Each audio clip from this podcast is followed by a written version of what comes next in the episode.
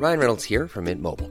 With the price of just about everything going up during inflation, we thought we'd bring our prices down. So to help us, we brought in a reverse auctioneer, which is apparently a thing. Mint Mobile unlimited premium wireless. Ready to get 30, 30, bit to get 30, bit to get 20, 20, 20, bit to get 20, 20, bit to get 15, 15, 15, 15 just 15 bucks a month. So, Give it a try at mintmobile.com slash switch. $45 upfront for three months plus taxes and fees. Promo for new customers for limited time. Unlimited more than 40 gigabytes per month. Slows. Full terms at mintmobile.com. noticias. ¿Qué tal? ¿Cómo le va? Buenas tardes. Estás a punto de escuchar Yo soy Javier Alatorre. las noticias con Javier Alatorre. La vamos a pasar muy bien. Comenzamos. Ya, he dicho ya, ya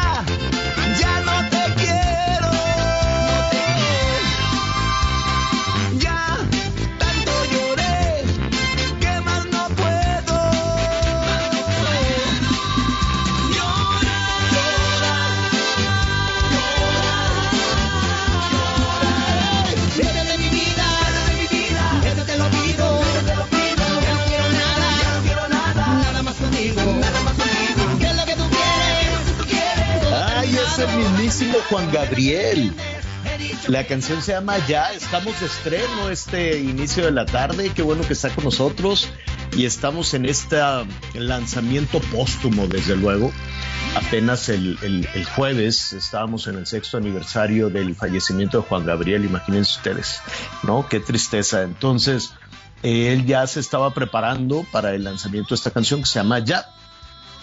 Entonces la retomaron, eh, la canta con banda, con la banda del Recodo de Cruz Lizárraga, y también tiene una participación de la India, esta cantante puertorriqueña. Está buena la canción, yo creo que va, va, va a ser como todo lo que hacía Juan Gabriel, va a ser también un, hit, va a ser también un éxito. Ya se llama la canción, a ver.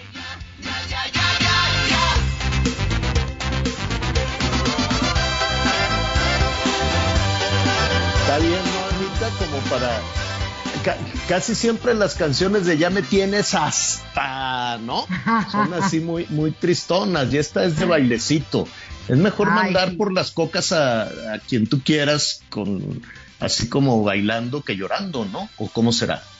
Pues sí, digo, mejor, mejor bailando que llorando. Eso que, que- y además, quien te hace llorar, pues luego también hay que pensar si realmente, este, pues, vale tanto la pena, ¿no? Así que mejor con el pasito tuntún al ritmo de ya, como diría Juan Gabriel. Y ya que hablamos de, de arte y de Ajá. espectáculo, pues hoy es día de internacional del actor y de la actora.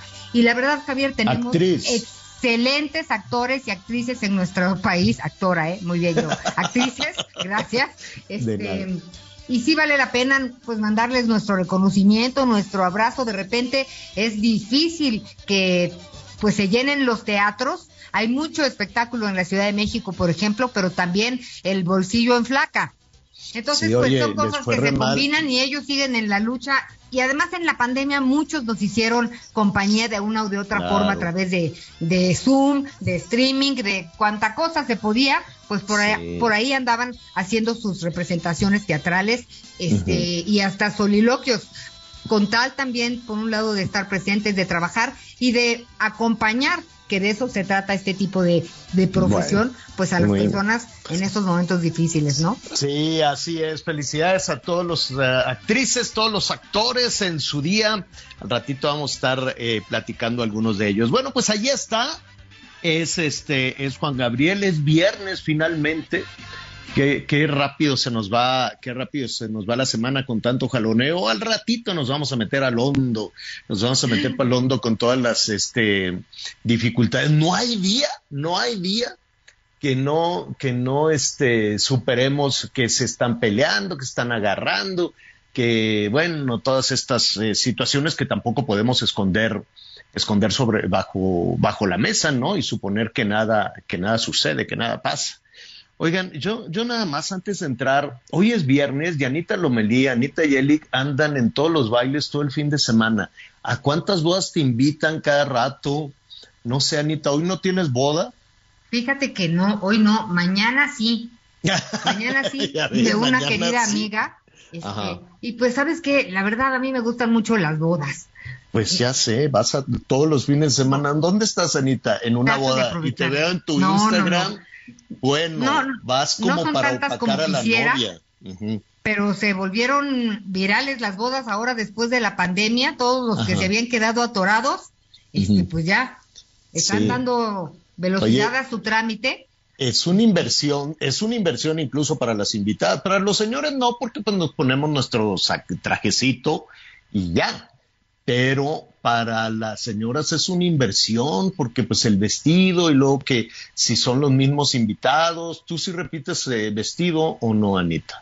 Mira, yo la Mm. verdad es que soy muy práctica y muy sencilla. Y sí Mm. confío mucho en, en la actitud y las ganas que tengas de divertirte. Así que tengo unos vestiditos Mm, que no te los- creo mucho eso. De circulo y tengo una ventaja.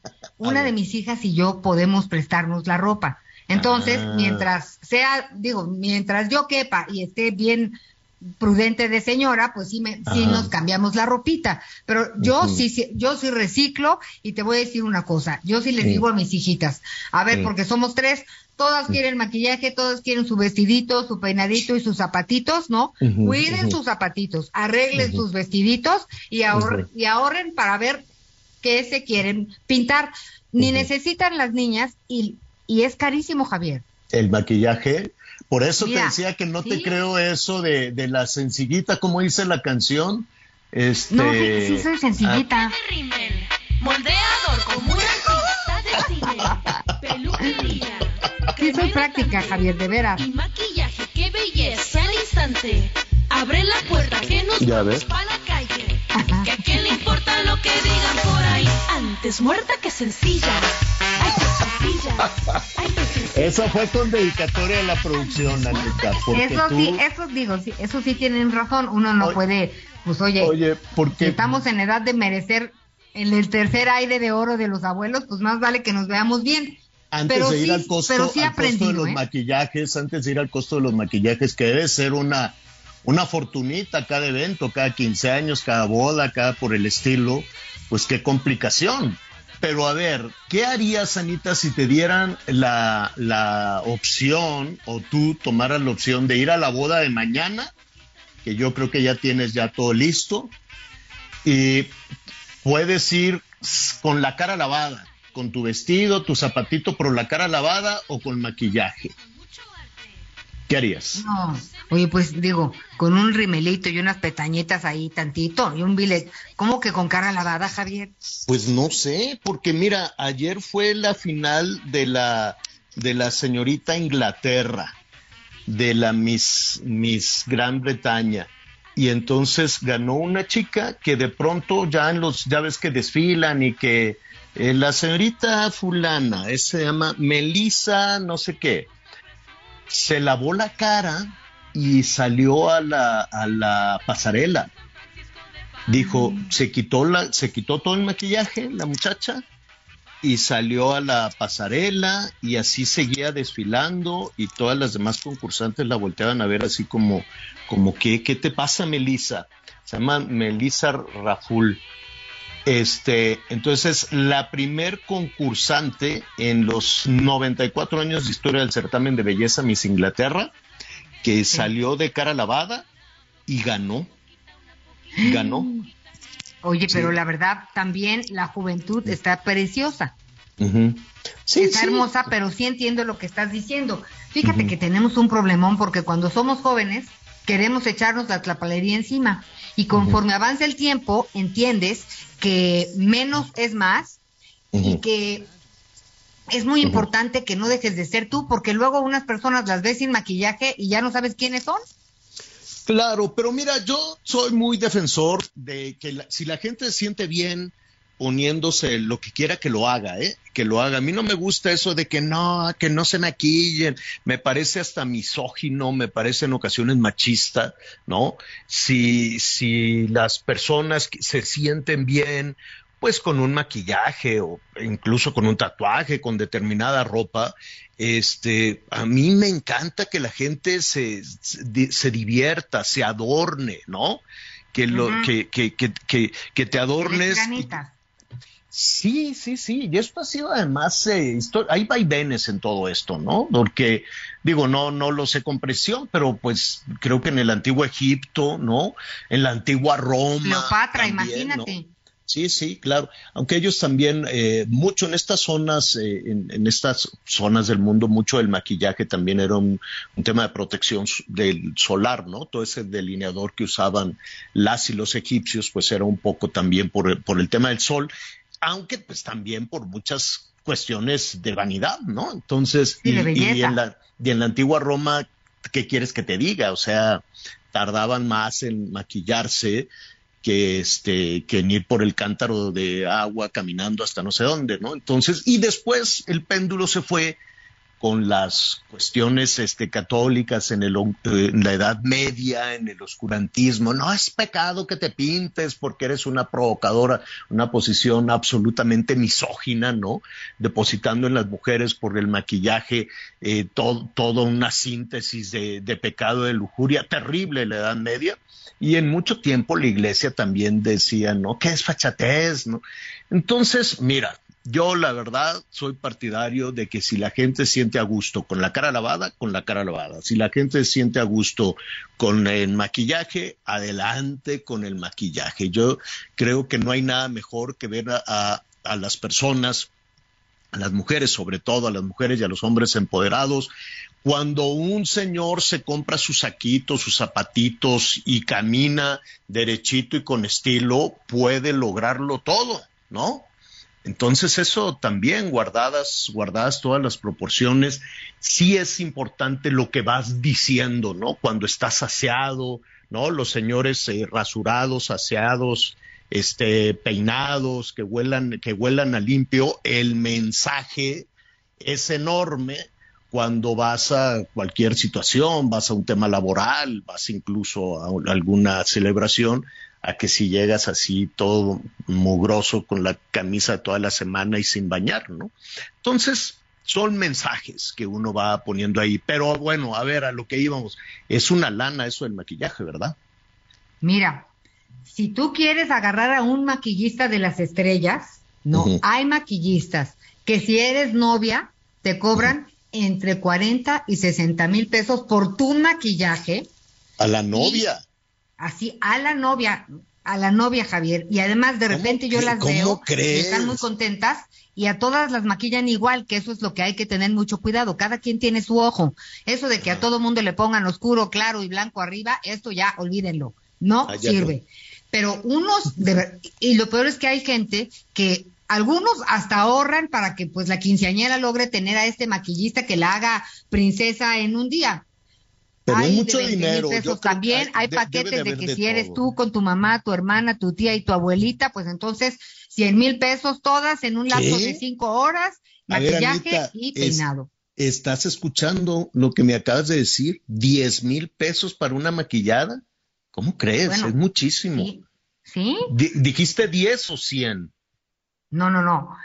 O sea, si es, o- si es la novia que se quiere maquillar con uno de los, de los top cinco maquillistas de las estrellas, Ah, de los más famosos. 50 50 mil pesos, 60 mil pesos a la novia. Le hacen su prueba de maquillaje, su diseño para ese día, y luego la maquillan ese día y posiblemente un retoque a las 2 de la mañana. No, Así mejor que vayan te lo al prometo. De oro, que ahí las pueden maquillar por mucho ¿No más te acuerdas que decían que a la señora Angélica Rivera su maquillista le costaba pues 40 mil pesos, este, de repente, dependiendo de la ocasión, un 15 de septiembre o algo así? Wow. Eh, eh, sí, es, es algo muy, muy, muy. Y fíjate que siempre, siempre va a haber gente que esté preocupada por la belleza. Es un tema que por más en crisis que estemos, como quiera que sea, te vas a pintar tus uñitas, te vas a depilar las cejas y te vas a maquillar. Entonces, la verdad es un negociazo. Siento que también se han apretado el cinturón después de la pandemia, ha habido un poco mayor, más prudencia, este, porque se Sí. quedaron con poca chamba. Pero Sí, no. que yo sepa, a las novias, a las novias que quieren y pueden, unos 30 mil pesos por su, por el disfraz de ese día, sí. Yo No, les quiero sugerir algo.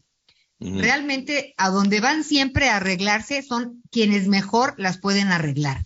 Nada más díganle que le suban un poquito o que les echen candela ese día para que se note que es un día especial. Que se note que es la Pero- novia. Sí, pero que no las disfracen. Bueno, muy bien, pues ahí está, ahí está, llamaba, llamó muchísimo la atención en el mundo toda esta situación que ha, que ha cambiado en los certámenes, ya después hablaremos, pero lo que hay que defender siempre es la libertad, la libertad que tengan las personas de enviar el mensaje que quieran y de sentirse este, a gusto y empoderados. Bueno, oiga, hay toda una de discusión respecto a la a todo este tema de la prisión preventiva. Ya se tendrá que resolver básicamente el mes, eh, el mes próximo, déjeme decirle, si no me equivoco, el 5 de septiembre, la Corte, la Suprema Corte de Justicia, pues ya tendrá que resolver si eh, se aplica, ¿no? Si se ordena la aplicación o no, no sé si la palabra correcta es inaplicación del artículo 19 constitucional, porque esto establece la prisión preventiva oficiosa para delitos graves. Es un asunto que se ha dicen- polarizado. dicen. Del Sí. término que tú te refieres, dicen que para determinar si dicha figura es inconvencional y si se puede declarar inconstitucional. A ver, si estuviéramos en un país donde los procesos judiciales fueran sanos, si estuviéramos en un país donde se, se conocieran todos los vericuetos de la justicia, donde se le tuviera confianza a todos los procesos eh, judiciales, la discusión sería, para mi gusto, definitivamente otra, ¿no? Aquí estamos hablando de si la prisión preventiva, este, pues en un país como yo digo, con una justicia sana, con una justicia confiable, pues sería otra la discusión, ¿no? De que te metan a la cárcel en lo que se resuelve si eres culpable o no de algún delito. Este, en, en diferentes lugares dicen, bueno, pues eso es una aberración lo que está sucediendo en México, porque pues yo a grandes rasgos esto, Anita, lo interpreto como que eres culpable hasta que demuestres lo contrario. O sea, tienes que demostrar que eres culpable. Aquí no eres, no eres, no eres inocente. No se, no, ya ves, se presume inocente, dicen por ahí cuando detienen a una persona, y más bien te presumes culpable y tienes que demostrarlo. Ahora, para demostrar eso, frente al monstruo de la autoridad, frente al monstruo de la justicia, pues imagínate, lo primero que todas la- las, las personas, y yo me refiero a alguien que por alguna razón sea inocente y Te se le señale como culpable y lo metan a la cárcel, pues imagínate, permíteme un segundito, Anita, necesitarías una cantidad de dinero espantosa, necesitarías mucho dinero. ¿Para qué? Pues para eh, abogados, pero también para corrupción, pero también por todo lo que se, se, se trastorna alrededor de una persona que se le presume culpable hasta, hasta que demuestre lo contrario. Entonces es dinero, corrupción y violencia también. Porque también es cierto, mira, eh, decían que el principal generador de violencia de Colima, le dicen la vaca, lo agarraron aquí Ay. por el rumbo de Polanco, Sí. y no, con él no aplica la, la, La, la prisión, preventiva. Entonces, sí hay toda una discusión en ese sentido. Lo, pues lo más importante, desde luego, es lo que opine usted, ¿no? Habrá quienes digan, oye, pues es que, por ejemplo, una, una mujer que sea víctima de violencia, violencia intrafamiliar, de amenazas y demás, dicen, pues por mí que metan al fulano a la cárcel, en fin. Vamos a, antes de ir con nuestro, nuestro siguiente, nuestro Pero primer invitado. dato, sí, Javier. dime, dime, Anita. Mira, más de 226.916 personas están en centros penitenciarios del país, privadas de la libertad. De esas, 92.595, poco más del 40%, se encuentran en prisión preventiva sin sentencia. Y no estamos hablando de gente que tenga un año o dos. Es posible que tengan hasta 10 años privados de su libertad en prisión preventiva sin sentencia. Ese es el tema.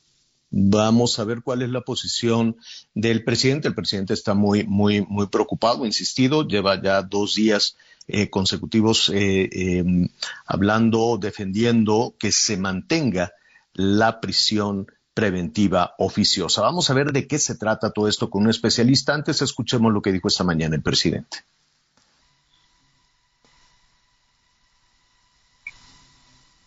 ¿no?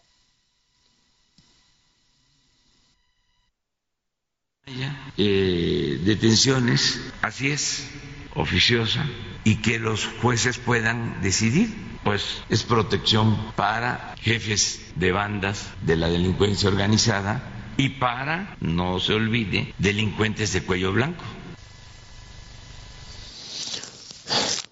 No se olvide, delincuentes de cuello blanco, en fin. Em, si no hay prisión preventiva, ¿no funciona el sistema judicial? ¿Todo caería en el canasto de la impunidad? Vamos a platicar con el doctor Javier Martín Reyes, él es investigador del Instituto de Investigaciones Jurídicas de la UNAM, a quien le agradecemos esta comunicación. Doctor, ¿cómo estás? Muy buenas tardes. Hola, ¿qué tal, eh, Javier, Ana María? Qué, qué gusto saludarles. Vamos un poco por el principio para compartir con nuestros amigos en el país. Eh, expliquemos esta figura de la prisión preventiva oficiosa. ¿De qué se trata? Mira, yo, yo, te diría, Javier, en términos generales, la prisión preventiva es la posibilidad de una persona que todavía no está condenada, es decir, que no se le ha demostrado que cometió el delito y que es responsable, pueda seguir el proceso penal privado de su libertad. Típicamente se admite que hay tres razones por las que válidamente una persona que se presume inocente puede estar privada de su libertad durante el desarrollo del proceso. La primera es, pues, evitar que se fugue. Sabemos que hay personas que tienen los medios y las condiciones para poder sustraerse de la acción de la justicia, ¿no? La segunda, que también es importantísima, pues es proteger a las víctimas, a la comunidad y a otras eh, personas, ¿no? Tú mencionabas precisamente, hombre, pues casos relacionados con, imagínate, violencia doméstica, intentos de feminicidio, pues por el estilo. Bueno, uno puede entender por qué en algunas circunstancias se podría justificar esta medida. Y la otra, la tercera, es para garantizar que se desarrolle de manera adecuada la investigación y el, proceso. Hay personas que por la posición en la que están, por los recursos que tienen, por la incidencia que pueden tener en cierto tipo de situaciones de hecho o de derecho, pues pueden entorpecer eh, la investigación en, en, libertad, ¿no? Esto es algo, déjame ponerlo así, Javier, perfectamente válido, reconocido por los tratados eh, internacionales, reconocido por el ordenamiento jurídico mexicano, es decir, la prisión preventiva como tal no es el problema. El problema en México es que tenemos dos tipos de prisión preventiva. La prisión preventiva oficiosa o automático, y la prisión preventiva justificada. En pocas palabras, ¿qué es la prisión preventiva oficiosa?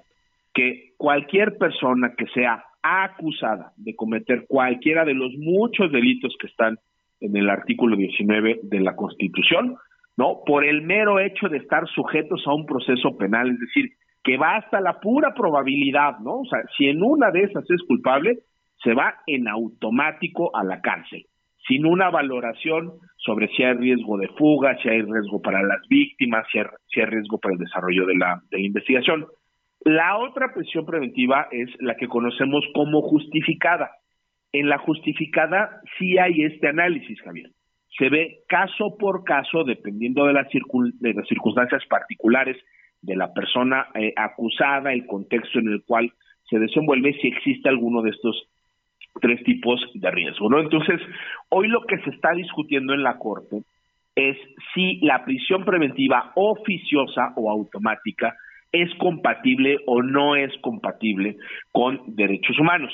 Y ahí la verdad, Javier, la respuesta creo que es muy clara. Ya la Corte Interamericana lo ha dicho con todas sus letras y nos ha dicho prisión preventiva oficiosa o automática viola la presunción de inocencia, viola el debido proceso, viola, por supuesto, la libertad personal, ¿no? De aquellas personas que están sujetas a un proceso eh, penal, ¿no? Entonces, eh, creo que pues se ha manejado tramposamente una retórica desde el poder para decir casi casi que si la Corte resuelve como podría resolver, se acaba la prisión preventiva. Esto no es cierto, la que se podría acabar es la automática pero nos quedaríamos con la justificada, ¿eh? O sea, en cualquier tipo de delito que amerite eh, prisión, se podría dictar esta medida cautelar que hay que decirlo es importante.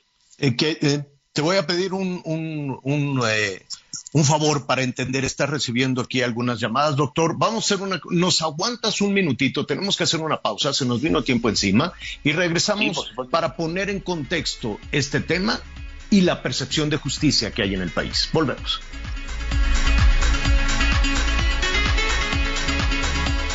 Conéctate con Javier a través de Twitter, arroba javier-alatón. Sigue con nosotros.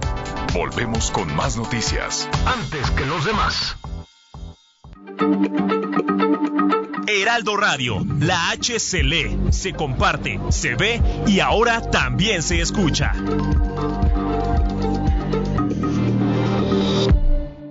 Todavía hay más información. Continuamos. En Soriana, compra uno y lleve el segundo al 70% de descuento en todos los quesos americanos rebanados en paquete y en margarinas primavera y mantequillas Gloria. Sí, lleve el segundo al 70% de descuento en quesos americanos, margarinas primavera y mantequillas Gloria. Soriana, la de todos los mexicanos. Agosto 29. Aplica restricciones. Muy bien, le agradecemos al doctor Javier Martín Reyes, investigador del Instituto de Investigaciones Jurídicas de la UNAM. Estamos eh, platicando en torno a todo este debate alrededor de la prisión, de la prisión preventiva. Eh, Javier, yo quisiera preguntarte dos escenarios. Vamos a poner dos escenarios eh, previo a lo que pueda suceder, pues ya en la cuando es la semana, dentro de un par de semanas aproximadamente, el 5, el 5 de septiembre con la Corte. Em, ¿qué, ¿qué, sucedería o qué escenario em, ves tú eh, si, la, si la Suprema Corte eh, resuelve em, o emite un fallo, no sé cuál es la, la, la, la palabra correcta, anular o cancelar la prisión preventiva oficiosa? mira, Javier, digamos, eh, lo primero que habría que decir es que se necesitarían ocho votos para que estos criterios sean eh, obligatorios en el caso eh, de los amparos y de la acción de constitucionalidad del ministro Aguilar. También se necesitarían ocho votos para poder invalidar ¿no? esas disposiciones del Código Nacional de Procedimientos Penales. Yo tengo dudas de que se vayan a alcanzar los, los, los ocho votos, vaya, no, no, no tengo la certeza de que eh, ocho ministros vayan sí. Pero en ese escenario que planteas, suponiendo que se aprobaran por esa mayoría y fuera un criterio obligatorio, lo que sucedería simple y sencillamente es que transitaríamos a un modelo, Javier, donde sí habría prisión preventiva, pero esta tendría que estar justificada. ¿Esto qué quiere decir? Que a cualquier persona que se le vincule a proceso por cualquier delito que merezca cárcel, se le tendrá que hacer un análisis caso por caso para ver si hay riesgo de fuga, riesgo para las víctimas o riesgo para el proceso eh, de la investigación. Y si se concluye que es una medida indispensable, pues se podrá imponer, pero si se concluye que hay otras medidas cautelares, pensemos en los brazaletes, entregar pasaporte, reportarse con cierta frecuencia ante las autoridades, bueno, si en el contexto de los casos particulares ese tipo de medidas es suficiente, se tendrá que optar por estas medidas eh, menos eh, restrictivas. Para ponerlo en términos muy sencillos, sería, pasaríamos de una lógica del machete a una lógica del bisturí, donde tendríamos que analizar eh, caso por caso. Obviamente eso incrementaría la responsabilidad de las juezas y los jueces, tanto federales como locales, y también hay que decirlo, eso implicaría que las fiscalías de todo el país tendrían que hacer su trabajo de justificar por qué se vale o por qué hay razones para imponer este tipo de medidas cautelares. Y escuchándote, eh, regresamos un poco a lo que comentaba con Anita Lomelía hace un momento. ¿Qué sucedería si esta discusión se llevara a cabo en una, con una justicia eh, sana, con una percepción de acceso a la, de acceso a la justicia? Y no, porque mira, toda esta discusión, si lo vemos desde el lado ciudadano, Javier, si lo vemos desde el lado ciudadano, pues es inevitable pensar en que eh, parecería que esta es una discusión más de carácter político que de carácter judicial. No, yo entiendo, que, corrígeme si me equivoco, creo que cuatro de cada diez personas que están en la cárcel llegaron a la cárcel por esta situación, por esta vía de la prisión preventiva, y ahí se pueden quedar una cantidad de años enorme. Em, pero al mismo tiempo estamos viendo que ya agarraron a fulano delincuente que había tenido, no, tiene 22 años y ya llevaba 15 ingresos a la cárcel y que si la puerta giratoria y que e, es decir, a lo que voy parece que para el delincuente, que para las bandas criminales la justicia o los procesos judiciales o estas discusiones de la prisión preventiva ni fu ni fa parece que hay dos universos distintos. El universo terrible de la, criminalidad, del delincuente, del que sabe que en este, eh, del que en este momento le está asaltando a los trabajadoras, trabajadores en el transporte público que sabe que no le va a suceder nada y si eventualmente le sucede algo, pues ni siquiera le interesa toda esta discusión que tenemos. Parecería que toda esta discusión es más una herramienta de carácter político que de carácter judicial. ¿Tú qué opinas? No, a ver, yo, yo te diría, creo que lo que tú estás mencionando es una realidad innegable. Es decir, vivimos en un país con tasas de impunidad brutales, ¿no? Que está viviendo también una crisis de seguridad eh, sin precedentes. Y yo te diría, yo creo que entiendo por qué para la ciudadanía este tipo de medidas como la prisión automática pueden ser, déjame ponerlo así, eh, tan populares, porque transmiten, Javier, pero ahí está la trampa, la falsa impresión de que se está haciendo justicia, de que se combate la impunidad, de que se brinda eh, seguridad, porque sí, porque en efecto se identifica o se pretende identificar a una persona, pues medio basta la probabilidad de que haya cometido el delito, se le manda a prisión. Y de esa manera las policías y las fiscalías pueden decir, mire, estamos haciendo nuestro trabajo. ¿Por qué? Porque esa persona que se señaló, se identificó, se agarró, ahí está en prisión. El gran problema, Javier, es que ese es un modelo donde terminamos, déjame ponerlo así, subsidiando e incentivando las arbitrariedades de las policías y de las fiscalías.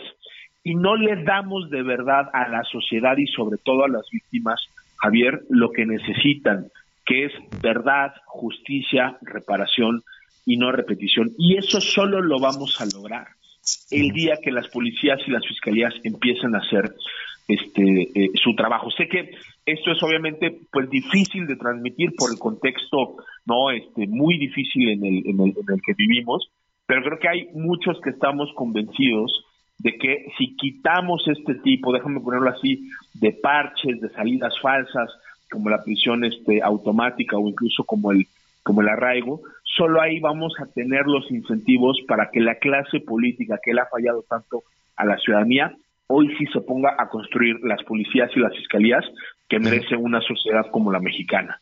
Sí, es, es inevitable eh, ligar, ¿no? En el imaginario popular la frase prisión preventiva a un político en desgracia.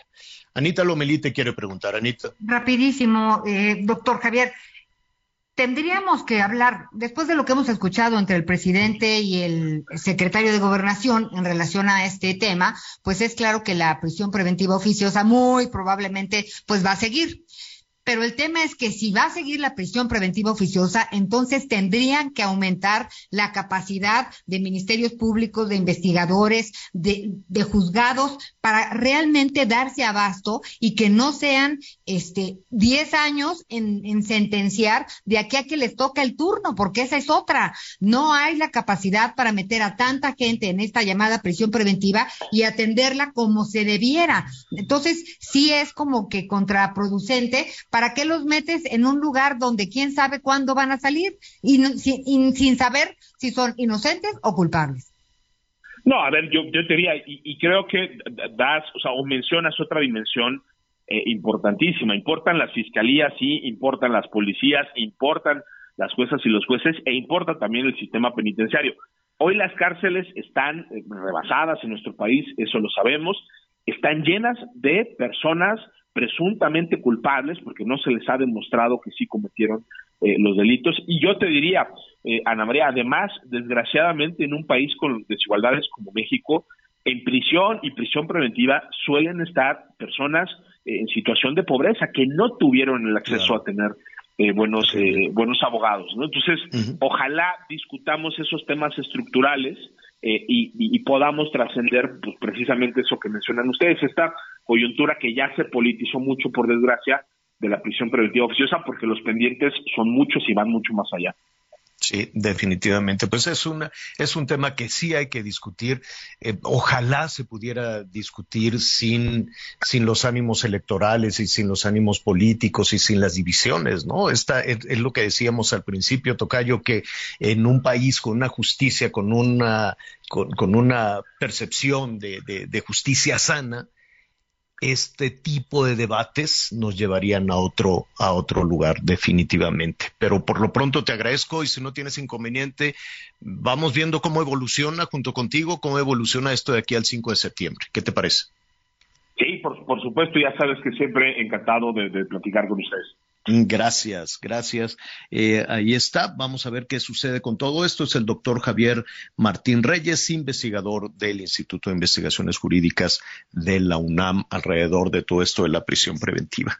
Y además de, del tema del dinero, de contratar abogados, Anita, pues, eh, pues ahí también la, las eh, personas que tienen que demostrar su inocencia, em, pues hay algunos que pues pertenecen a algún uh, grupo criminal y entonces amenazan, extorsionan, chantajean, corrompen, ¿no?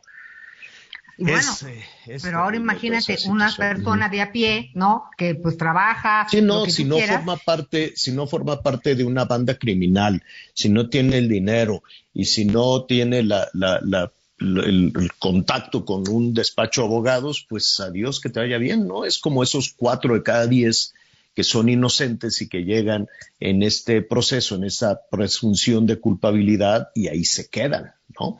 Ahora, como, dice el abogado, existe la, esta, eh, no, es prisión preventiva oficiosa y prisión preventiva, ¿qué? Justificada. Eh, si hay un un, intento de feminicidio y hay un tema de violencia y hay una pobre mujer que le pone unas golpizas y amenazas de muerte, pues sí, ¿no? Debe estar en, en prisión en tanto se demuestra la culpabilidad, la sanción y la sentencia para este tipo de delincuente. Me queda muy claro, ¿no? Pero de ahí a que se utilice también para otros eh, fines, pues es, es la discusión. Es un, mire, vamos vámonos despacito con todo esto. Hoy abrimos la puerta, estaremos tratando de entender de qué se trata todo esto de aquí al 5 de septiembre, desde luego. Tenemos más información. El cine a solo 29 pesos. Increíble, ¿cierto? Este 5, 6 y 7 de septiembre llega la fiesta del cine. Ven a Cinépolis y disfruta todas las películas en cartelera a precio especial. Además de increíbles precios en dulcería. Celebremos la fiesta del cine en Cinépolis. Amigos del Heraldo Radio, muy buenos días. Esperemos se encuentren bien y estamos en el espacio de las noticias con Javier Alatorre. Les platico que solo en la Ciudad de México, un millón doscientas mil niñas y niños que estudian en escuelas públicas reciben mi beca para empezar.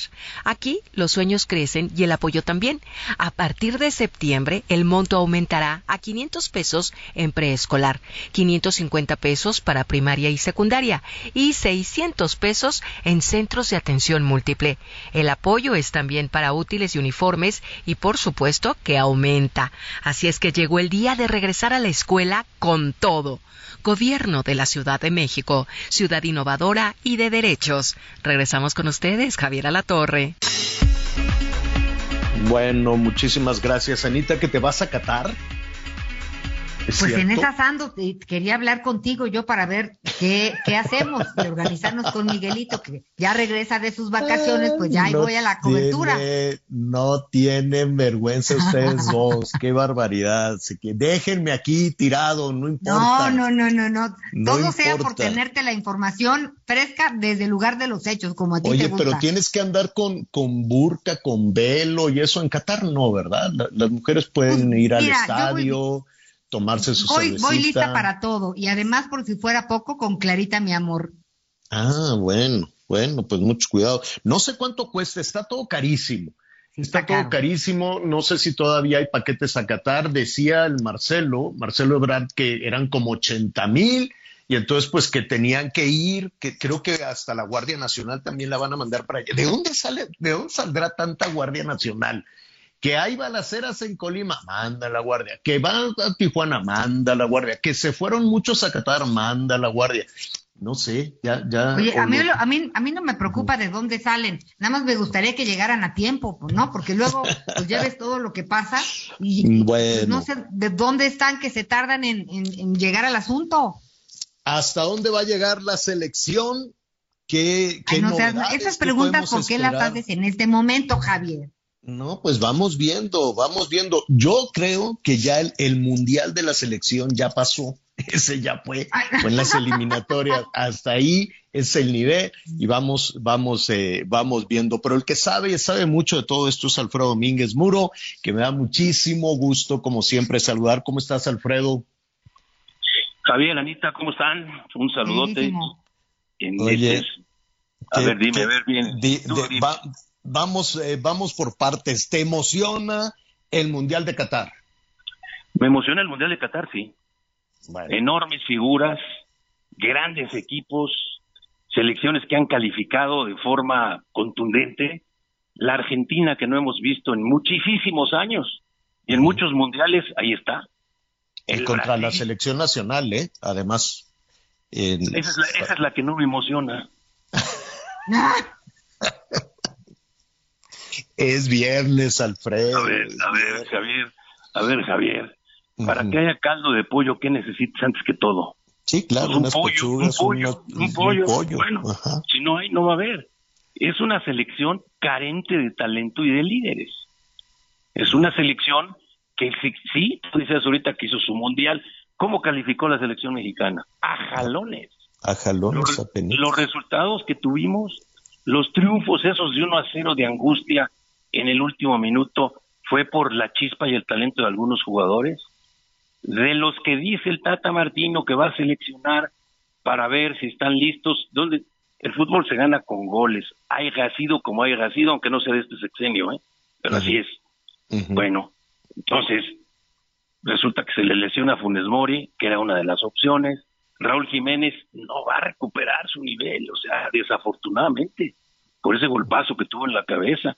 Entonces, tenemos en una gran incertidumbre de los que hacen goles, pero bueno, pueden hacerlo otros, sí. Nada más que los rivales sí llevan goleadores. De la primera fase, ¿eh? A ver, Argentina, Argentina no es Lionel Messi. Es Argentina que juega con Lionel Messi por primera vez. Y lo vimos en la Copa América el año pasado. ¿Por qué la gana? Porque por fin Argentina volvió al ADN que nunca tuvo, aquel antiguo, en donde ya no son 11 figurones, sino son 11 que juegan por equipo. Y Polonia, bueno, pues ya vimos lo que le hizo Lewandowski con el Barcelona en su primer partido pues a los Pumas. Entonces, esa es la realidad. Ahora, ojalá, en, hoy no iríamos a ningún lado. Ojalá en lo que resta de tiempo, no sé a qué hora, la selección pueda hacer lo que dicen que puede hacer. Que hasta hoy, en un, en un, en un eh, periodo de cuatro años, no lo hemos visto, ni en los amistosos, ni en los moleros. habrá quienes digan, habrá quienes digan, no, es que con esto, con, con esto que nos pasó, es que con la pandemia, es que hay, hay argumentos para eso, hay argumentos para ver la estatura, el tamaño de la Javier. selección a estas alturas, sí, Javier, la pandemia estuvo en todo el mundo. ya lo sé. Eh, ve a Argentina, la, la eliminatoria de Argentina y Brasil, que a veces es más difícil que las fases de grupos de Argentina y Brasil, porque Sudamérica es impresionante en eso. La- el partido pendiente entre Argentina y Brasil, aquel que el señor Bolsonaro los mandó detener, ¿te acuerdas? Por lo de las vacunas en el estadio, no lo tuvieron que jugar porque calificaron sin necesidad de jugarlo. A ese nivel están esos dos equipos, ya no digo los europeos. Entonces, si hacemos, vamos a dejar de ver a los, a los otros, vamos a buscar en nuestra selección, no hay de dónde agarrarse. No hay un estilo, no hay una forma, hay chiripazos, hay... Ahora, Javier, Anita, el tiempo pasa por encima de todos, ¿eh? Y se nos queda, ¿eh? En las edades. Si nosotros tenemos jugadores que van por su cuarto y hasta su quinto mundial, algo mal estamos haciendo, ¿eh? Pero es la realidad, es la realidad. Pero tampoco es para que ahorita digas, no, cancelo mi fiesta del sábado. No, no la cancelo. No, no, no. A ver, vamos viendo, va- Oye, pero vamos, está, muy, vamos está viendo. muy deprimente todo esto. No, no, no, Alfredo, Alfredo, no, va- ayúdanos a levantar la casa de- por, al- por- A por ver. algún ladito. A ver, te voy a dar una nada más. A ver. Siempre, siempre las selecciones mexicanas del 94 para acá han jugado mejor los mundiales que las eliminatorias y los partidos previos. Agárrense de esa. Eso sí. Estoy de acuerdo.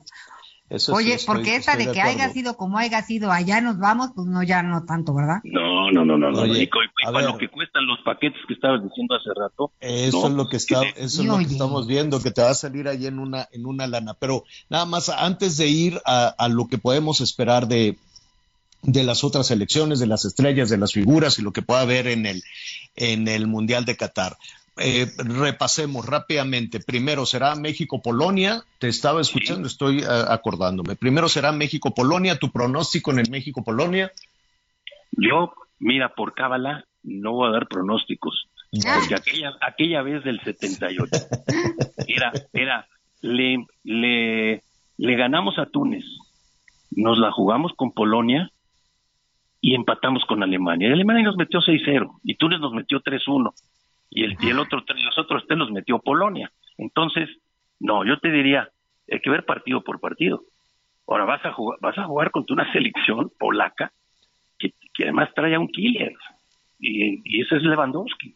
Entonces, y míralo ahora con el. Entonces, no es Lewandowski y los demás, ¿eh? Es una gran selección la polaca. Una Con gran Argentina. selección. Entonces, no demos resultados, pero veamos eh, cómo es el, el, el, eh, el contrincante. Entonces, Polonia, fuerte. Argentina, que es el No, no, siguiente. a- Argentina está parece a la final del Mundial. ¿Tú crees? Escúchale. Ve la generación de jugadores. Argentina ha tenido tres recambios de jugadores muy importantes y ya, ahí está. Ahí está. Ya por fin hubo un entrenador que entendió cómo es el concepto de jugar con, lidiar con. Todos juegan en Europa, ¿eh? Entonces, segundo partido puede ser contra uno que- se pueda que se pueda llevar la corona, ¿no? Argentina. Y el tercero es Arabia Saudita. ¿Qué sabemos Que de no- los sauditas? Yo espero, espero. Bueno, eh, hay que recordar que el- el- la eliminatoria asiática es contra 50 selecciones. Entonces, Arabia es una de esas. Entonces, no lo, no lo hagamos chiquito, porque no lo conocemos. Entonces, ay, vamos partido por partido. Pero todas las selecciones van partido por partido. Lo que ocurre es hasta dónde pueda llegar nuestra selección y, sobre todo, eh, hablábamos, eh, ¿qué te puedo decir? El famoso 6 a 0 que le pega el Barcelona a Pumas, de esa no se han levantado. Entonces tú dices, es que venía bien Pumas. Tampoco venía bien Pumas, venía empatando. Vas, te meten seis y dices, llegas a México y luego te mete tres el América y luego mete el otro y luego te meten cinco. Este, esa es la realidad de Pumas. Yo espero que no sea la realidad de México, ¿no? Ahora, Ya sé. exactamente. Entonces no es Oye. deprimente, pero es realista. ¿eh? Pues nada más les Sorpresas en Qatar.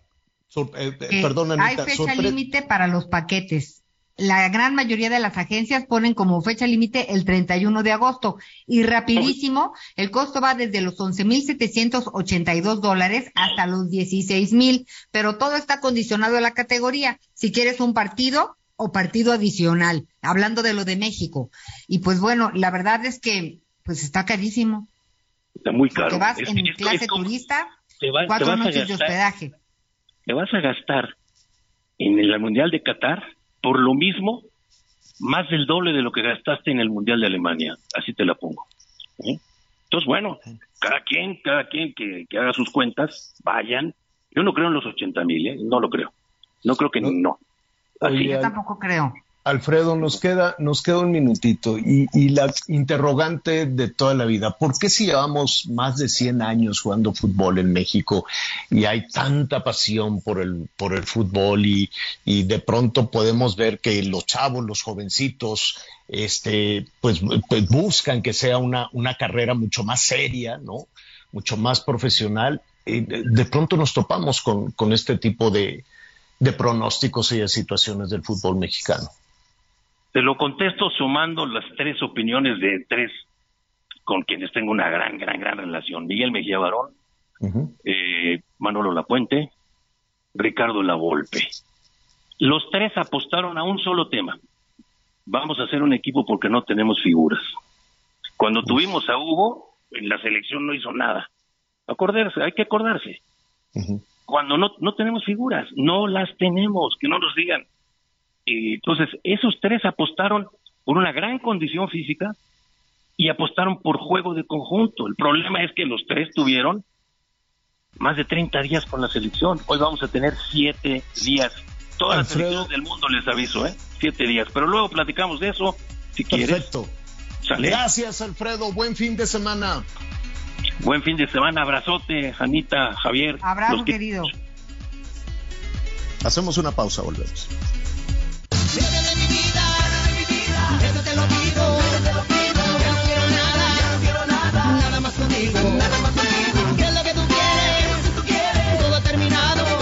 Conéctate con Ana María a través de Twitter, arroba Anita Lomelí.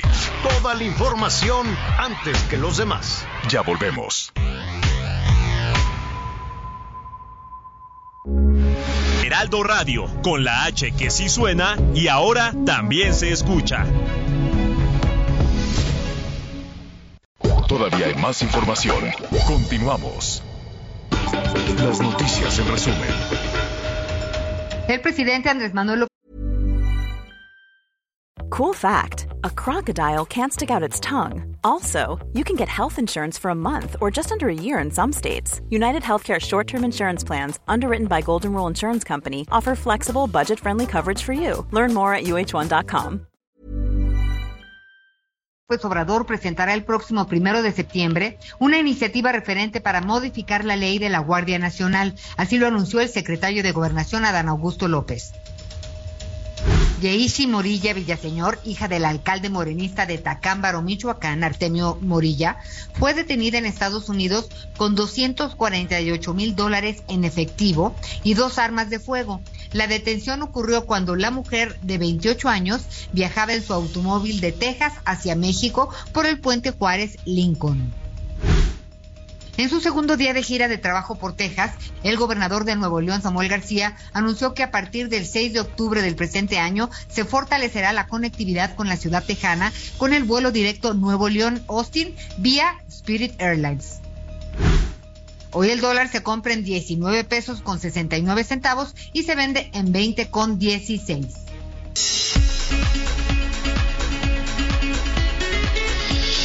Bueno, vamos a, a esta situación de Coahuila, de los mineros que siguen, que siguen atrapados y que ayer pues detonó el enojo de la gente, ¿no? Esta señora, la titular de protección civil, aquí pues lo hemos dicho desde el principio, en las últimas tres semanas, ¿no? No era únicamente estar rindiendo cuentas a su jefe, sino eh, pues rendirle cuentas a, a los eh, a los afectados, a las familias de los mineros, a los mineros mismos, y entonces se iba generando todos los días, ¿no? Aquí la escuchábamos muy animosa a la titular de Protección Civil decir ya dentro de unas horas, al ratito, ya los vamos a sacar, entonces encendía, pues desde luego una esperanza enorme y así han pasado ya tres semanas, más de tres semanas, hasta que ayer les dijeron, ¿saben qué? Nos vamos a tardar un año,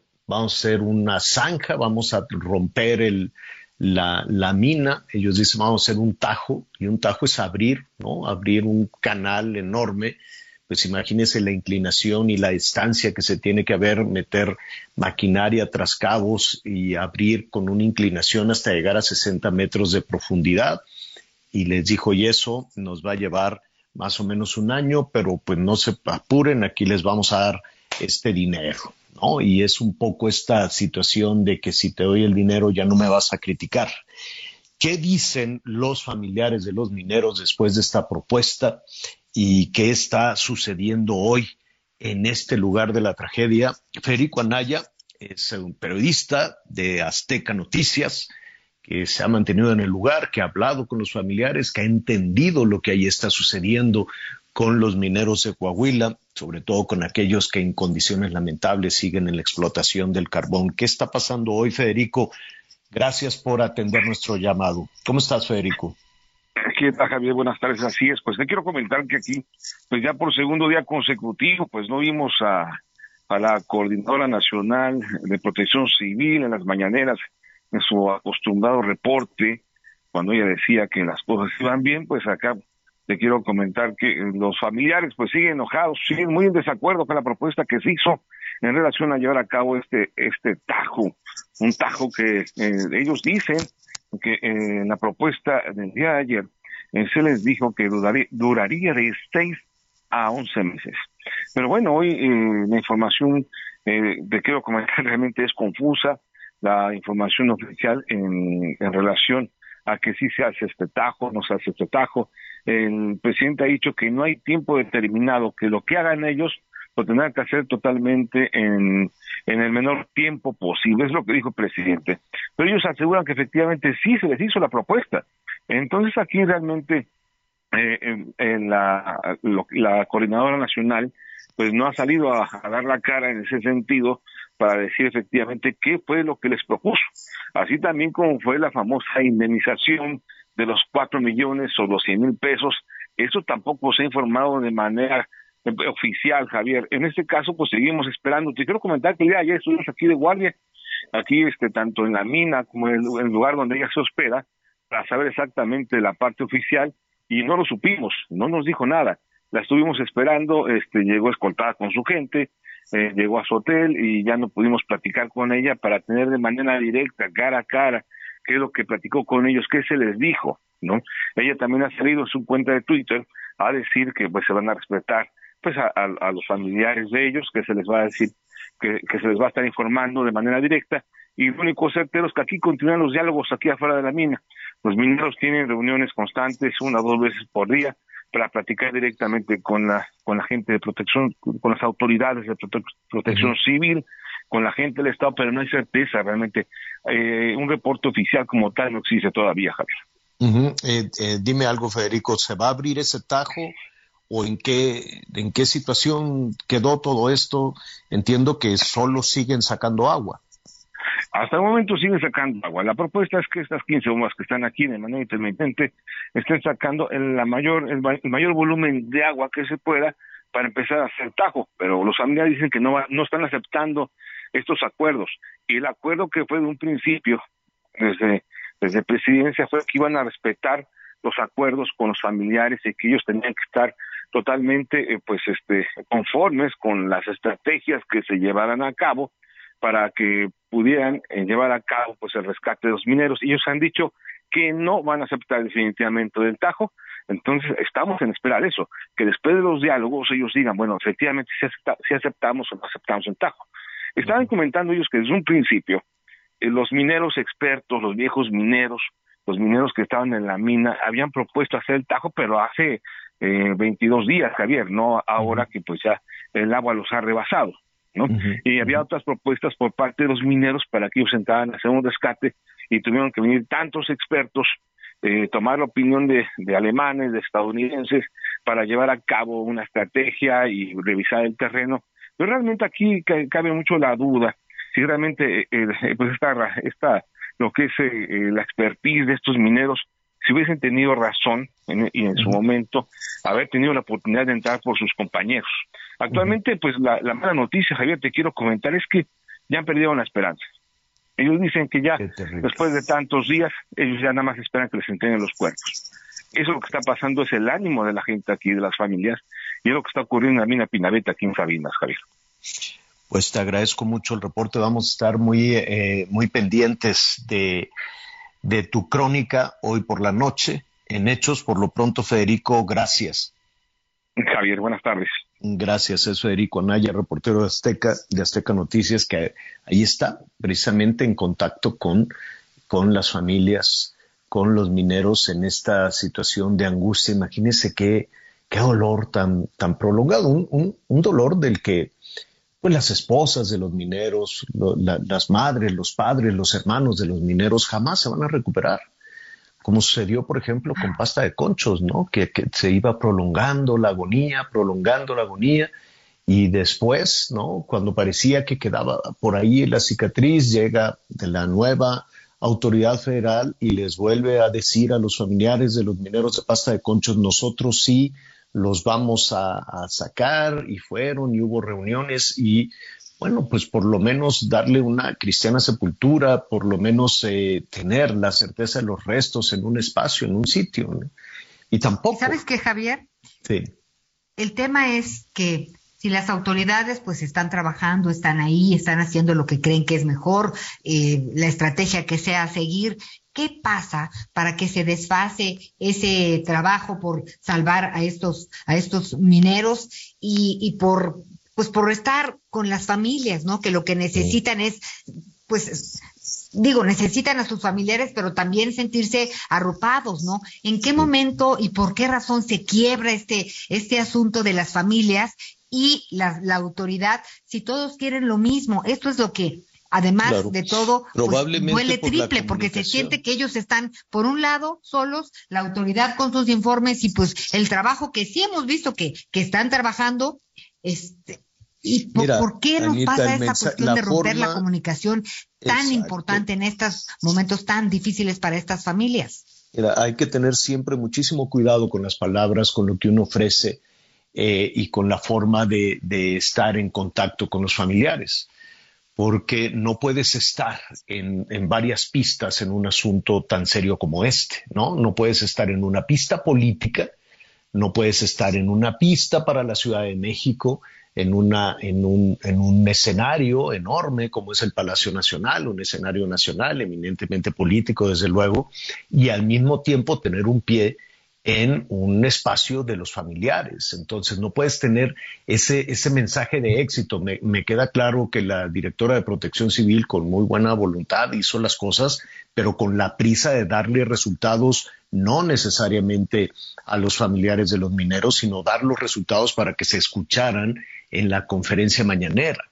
Y eso, pues, eh, eh, eso generó una crisis brutal porque por quedar bien en la mañanera, pues quedaste terriblemente mal con los familiares de los mineros, diciéndoles, hoy los vamos a rescatar, hoy los vamos a sacar, pu- no, no, no, sin saber este, lo que hay a 60 metros de profundidad, es más, apenas están definiendo una, una estrategia tres semanas después de esta. Creo que de alguna manera el uso de las palabras, el uso del, eh, del lenguaje es lo que generó este dolor, ¿no? Acentuado el dolor en los familiares de los mineros. En un ratito más estamos tratando de platicar justo con la esposa de uno de los mineros. En cuanto se tenga la comunicación, estaremos platicando con Martita, con Marta María Huerta, es esposa, imagínate el dolor tan prolongado de la esposa de este, de este minero, de Sergio Gabriel Cruz, uno de los mineros que, que, sigue ahí atrapado en esa profundidad, en ese pozo de carbón. Y nada más aquí lo hemos, eh, lo hemos platicado, ¿no? Es un pozo oscuro, profundo, 60 metros este, de profundidad y son los sistemas de, de, pues de extracción de carbón que se siguen utilizando en esta región del país desde hace siglos, me atrevería yo a, decir. Bueno, em, en un eh, en un eh, vamos a tenerle más información, vamos al tema de los estados. Al ratito le, le vamos a platicar, Anita, una, una cuestión pues que tiene que ver de nueva cuenta con la inseguridad, que por cierto en esta medición del estado de ánimo que presentó el INEGI, los mexicanos tenemos esta recuperación, esta posibilidad de recuperarnos y de sonreírle a la vida, pero nos sigue preocupando mucho dos cuestiones a todos, ¿no? La inseguridad y desde luego lo que aquí hemos definido esta semana, pues no hay dinero, la carestía, el dinero, el estrés, el estrés fin- financiero que todo esto provoca. Y en ese, en ese contexto ha llamado mucho la atención en Irapuato, Anita, allá en Guanajuato. Saludos a nuestros amigos que nos escuchan allá en León, que nos escuchan en diferentes localidades de Guanajuato. Bueno, pues ahora las víctimas del crimen han sido luchadores, luchadores del ring, ¿no? Estos así enmascarados. Se los llevan, los ejecutan, los amenazan, los levantan, ya van como tres o cuatro, que además con una muerte espantosa, todos luchadores enmascarados, una situación terrible, ¿no? Que alcanza a que alcanza a todos. Y otro luchador que se murió, que, eh, que asesinaron en, en Jalisco, fíjate que estaban eh, preparando la, la visita de, de la Virgencita de Zapopan y entonces se hizo una discusión con un sujeto porque apartaron un lugar para que llegara a estacionarse el coche y este eh, con la imagen de, de la Virgen de Zapopan y llegó un fulano a estacionarse y eh, un, un, luchador muy famoso también allá en Guadalajara, pues le dice, oye, no, quítate porque vamos a, estamos en esta ceremonia para la Virgencita y se hicieron de palabras. Finalmente quitaron al fulano, el, el fulano en, furioso tomó el carro y, ¿por qué no? Mató, atropelló a esta persona por una discusión de estacionamiento, Anita. De ese tamaño, al, al, algo terrible está sucediendo con cuando la gente estalla en ira y no puede controlar tampoco. Bueno, la consecuencia es que está en la cárcel y ahí sí, ¿no? Ahí sí la, la prisión este, preventiva, ¿no? Está más que justificada porque, bueno, en flagrancia fue, atropelló y mató a una, a una persona. Son las cosas tremendas que están pasando en asuntos, en temas de inseguridad. Hay más información de los estados.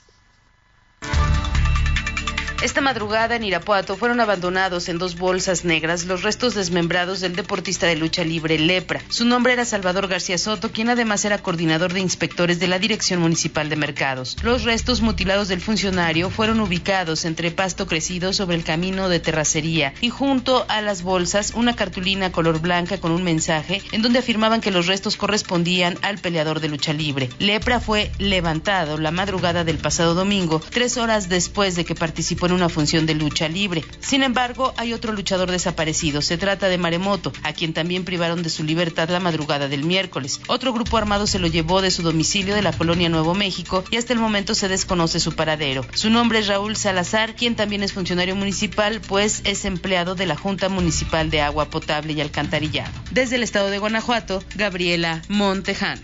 En Nuevo León se anunció el regreso al color verde en el semáforo epidemiológico. Ante esto, la Secretaría de Salud Estatal confirmó que el regreso a clases este lunes será con el uso de cubrebocas opcional. Alma Rosa Marroquín, titular de la dependencia, señaló que en el caso de menores que no hayan sido vacunados todavía o que tengan alguna condición de salud especial, se recomienda seguir utilizando el cubrebocas. Reveló también que ese mismo lunes iniciará la vacunación contra COVID-19 para menores de entre 5 y 11 años en el estado. Informó desde Monterrey. Monterrey, Nuevo León, Daniela García.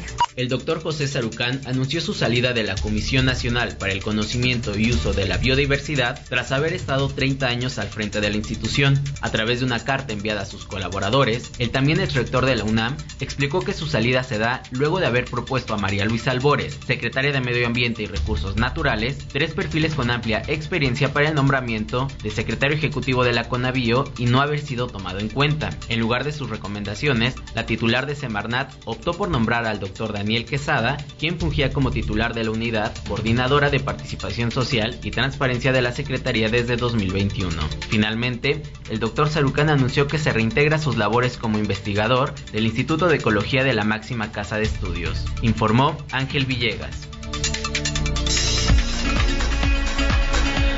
Bueno, pues ahí está, ahí está la información de nuestros compañeros, de nuestros compañeros corresponsales. Nos están preguntando qué pasa en el poli. Pues bueno, en diferentes escuelas del poli en los últimos días se, van a, un paro por diferentes eh, situaciones. Déjeme decirle, en información en desarrollo, lo más... Eh, lo más reciente respecto a la situación en el Politécnico, los estudiantes de eh, UPIXA. UPIXA es la unidad profesional interdisciplinaria de ingeniería y ciencias sociales. Los estudiantes de ingeniería y ciencias sociales del Poli se fueron a paro, van a, quedarse en paro hasta el 2 de septiembre porque piden la destitución del director de, eh, del director de UPIXA, Sergio Fuenlabrada. Eso es lo que está sucediendo. Hay otras, hay otras instancias que están en, en diálogo, que están en paro, ¿no? Hay, hay un, en este, en este regreso presencial, pues ha habido diferentes situaciones, algunos se van a paro, otros, otros levantan el paro. El hecho es que ya llevan por lo menos esta semana Pues a ver, la de ingeniería y arquitectura ya levantó el paro, estuvieron este, en paro por, eh, pues fueron tres o cuatro, tres, más o menos tres, cuatro días, pero ya lo levantaron. Dice que hay corrupción y que hay abusos de, de los este, directivos. Em, ya alcanzaron un, un acuerdo. Fíjate, Entonces hay que estar ahí pendientes. Sí, Anita. que ahí queda muy cerca Canal 11. Entonces, eh, pues por ahí trabajo también. Y primero fueron los estudiantes de la Escuela Nacional de Ciencias Biológicas Así del caso es. de Santo Tomás, quienes denunciaron actos de corrupción y, y abuso de funciones. Se unieron los alumnos de la Escuela Superior de Ingeniería Mecánica y Eléctrica y de la Escuela Nacional de Ciencias Biológicas en Zacatenco. Y ya este lunes, alumnos pues de la ENCB entraron en paro desde pues la mañana al mediodía más o menos tras acusar también presuntos actos de corrupción por parte de la di- directora Yadira Rivera así como abuso de funciones por parte de algunos dirigentes educativos. La verdad, esto es, me parece que es muy serio porque se están uniendo distintas escuelas, el tema es el mismo, uno de fondo es abuso de autoridad, abuso de funciones y corrupción. corrupción. Y pues el Politécnico ha sido también una tema- institución muy importante en México, pues para muchas generaciones. Entonces Sí, es urgente que se atienda este tema. se van uniendo diferentes escuelas y también eh, por parte de la UNAM, los que estuvieron en paro, que ya lo levantaron, pero con una advertencia, son los jóvenes, las y los jovencitos del CCH, del CCH Sur en la Ciudad de México. Ellos también por denuncias de, malos manejos administrativos, pero básicamente por el tema de, eh, de la inseguridad, ¿no? Ellos dicen, oye, para llegar aquí a la escuela nos roban, nos asaltan en el, en el transporte público, entonces ahí pues están acorralando un poco a las autoridades universitarias porque no necesariamente es una situación que ellos puedan resolver. Hay cosas que sí, y que los alumnos, que los estudiantes les dijeron, bueno, a ver, lo que nosotros podemos hacer es poner luz porque está pues muy oscuro, aunque pues eso depende también de la alcaldía y de y del gobierno de la Ciudad de México, pero básicamente la, la alcaldía CCH Sur es Tlalpan, será la alcaldía Tlalpan o la Álvaro Obregón, déjeme, déjeme ver. del CCH Sur. Entonces dicen, bueno, nosotros podemos poner po- luz a lo que le corresponde a las autoridades universitarias en las autoridades, en las instalaciones de la UNAM y también les ofrecieron poner botones de pánico, ¿no? De que si alguna jovencita, algún jovencito, a cualquier hora, ¿eh? No tiene que ser necesariamente los que salen ya muy tarde de, la sí. Ah, es Coyoacán, fíjate. Sí, sí, sí, Mitlalpan, Coyoacán. Álvaro Obregón es delegación Coyoacán. Este, pues ahí tienen que ir de la mano con la, no es delegación, con la alcaldía. qué es lo Entonces, más triste, se Javier? fueron a paro, sí, perdón, de- de- de- de- eh, se Sí. fueron a, a un paro para protestar por la inseguridad. Eh, dijeron, este paro es indefinido, y después dijeron, bueno, te voy a dar chance hasta el 2 de septiembre eh, para que resuelvas esta situación y si no, nos regresamos a paro. Y están regresando apenas a las clases presenciales. Sí, Anita. Fíjate que lo más triste, Javier, es que esto que acabas de decir, después de todo el tema del el encierro, de todo lo que implicó la complicación para muchos en el sentido de eh, eh, pues usar la tecnología, quienes pudieron, pues no les fue tan bien en algunos casos, otros sufrieron porque no tenían la facilidad. Ahora regresar para esto verdaderamente es este eh, es absurdo, ¿no? Todas las partes tendrían que, que sentarse en la mesa y ver qué hacer para realmente, de entrada, encauzar a los Claro. estudiantes a lo que tienen que hacer, que estudiar. Y sus demandas, pues tienen que ser analizadas, sin lugar a dudas. Y de la Pero- seguridad e inseguridad pero- ni hablamos. pero es ¿sabes una obligación. Tiene- tienes toda la razón, ¿no? Tienen que estudiar, les tienen que dar las herramientas, tienen que aprovechar el tiempo después de dos años perdidos. Estoy totalmente de acuerdo contigo. Sin embargo, una manera de aprendizaje también es esto. También la manera de hacer comunidad, la manera de relacionarse entre los jóvenes, de unirse entre los jóvenes para alcanzar una meta también es aprendizaje. Yo sé pues que se ha satanizado muchísimo y que dicen, no, pues qué flojo, se van a paro. Pero esta posibilidad que tienen los jóvenes, muchos, sobre todo en el CCH, este, muchos de estos eh, eh, jóvenes, es la primera vez que, tienen, que, que, plantean su punto de vista, que ponen su punto de vista sobre la mesa, es la primera vez que se organizan como grupo con otros jóvenes, es la primera vez que discuten ideas, que pueda ser seguridad, que pueda ser corrupción, que pueda ser abuso de autoridad. Y a mí me parece muy sano, después de un encierro tremendo donde no tenían contacto, no socializaban, no discutían ideas, esto que está sucediendo también es una forma que estuvo contenida, sobre todo con la vitalidad de las, de las jovencitas, de los jovencitos durante tanto tiempo. Esperemos, coincido contigo, que vayan, que estudien, que tengan las clases presenciales, pero el aprendizaje de poder en escucharse y plantear una, una serie de puntos frente a la autoridad también es invaluable. Vamos a hacer una pausa y regresamos. Vivo mi vida a costa de la arena, el sol me calienta, me pone morena, qué pena por ti, que no estás aquí, sé que me estás buscando pero no te vi, ahora vivo mi vida a costa de la arena. Conéctate con Sigue con nosotros. Volvemos con más noticias. Antes que los demás. Heraldo Radio, la H se lee, se comparte, se ve y ahora también se escucha.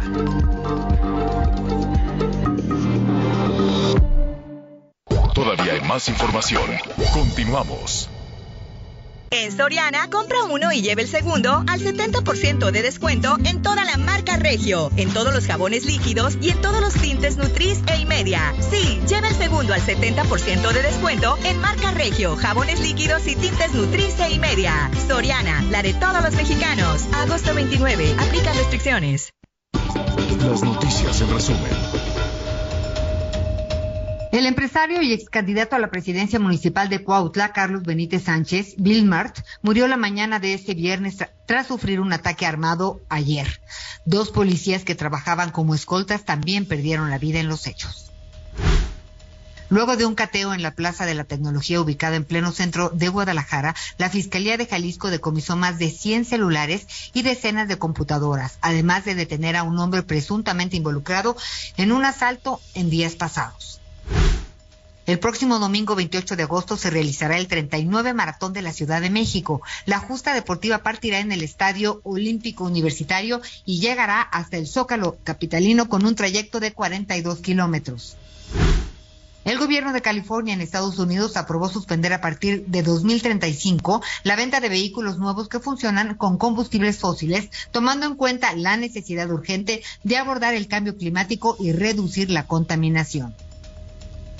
Vamos con más información.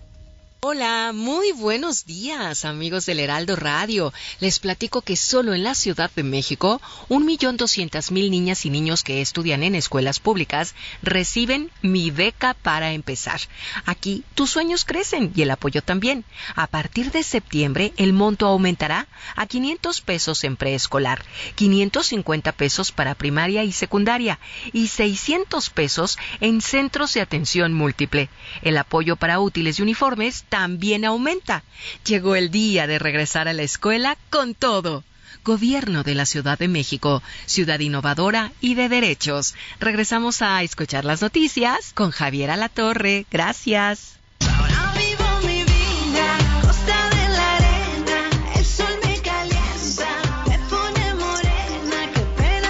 Es la Talía. Este, no te vi anoche en la, en la cena, Anita. No, ¿verdad? Pues es que me, no me- fu- me tocó cuidar a Clarita. Ah, es que hubo un fiestón eh, de cumpleaños de, de la Talía. Está guapísima. ¿Llegaste tarde o ya no fuiste? No, saliendo de las noticias, agarré el avión. claro que no fui, pero me imagino que fue un fiestononón que le hizo su marido, el Tony Motola. Estuvieron pues ahí todos sus, sus amigos, no sé, creo que fue, ah, fue en Miami. Entonces, este, pues debe de tener ahí una, una casonona, ve tú a saber. Ah, Pero no, sí. este, sí, ahí vive, ahí tienen casa. Muchos artistas tienen, tienen ahí casa. Miami, eh, el otro día fui a hacer unos reportajes ahí con, con compañeros de, de, de la, de la televisión eh, eh, hispana ya en, en- en los Estados Unidos. Está bonito, pero no deja de ser un ranchote. ¿eh? Es, es, es medio, medio, ¿cómo te diré? este es Como, como qué? como, como, pues no, no, digo sí, va la gente, los famosos y cosas por el estilo, pero es pueblote, mucho, de- todo el mundo sabe, ah, que aquí anda la Talía, que aquí no sé qué, ¿no? Todo se sabe. ¿no? Oye, Es- pues para playas, es, es pueblote. aquí está preciosísimo México. Yo no conozco ni una playa de, de, de la Florida, pero este, pero está bien, pues. Entonces ahí fue su fiesta. Ahí fue la fiesta de la Talía, que fíjate, no sé cuánto tiempo lleva casada con el, con el, este, Tommy Motola, pero ya tiene un rato y lo cual me da muchísimo gusto, porque a los artistas les da porque, por, es que tengo que cuidar mi carrera, entonces, este, mejor me divorcio y cosas así. ¿por qué no aguantarán? ¿Qué, qué, qué les pica? ¿Les algo así de no, no, ya, ya, mejor tengo que andar este, eh, por otros lados? Fíjate, a algunos les 21 dura más. años de casados tienen, Javier. Fíjate, qué bueno. Entonces, eso Dos me parece hijitos, muy bien. Sabrina y Matthew.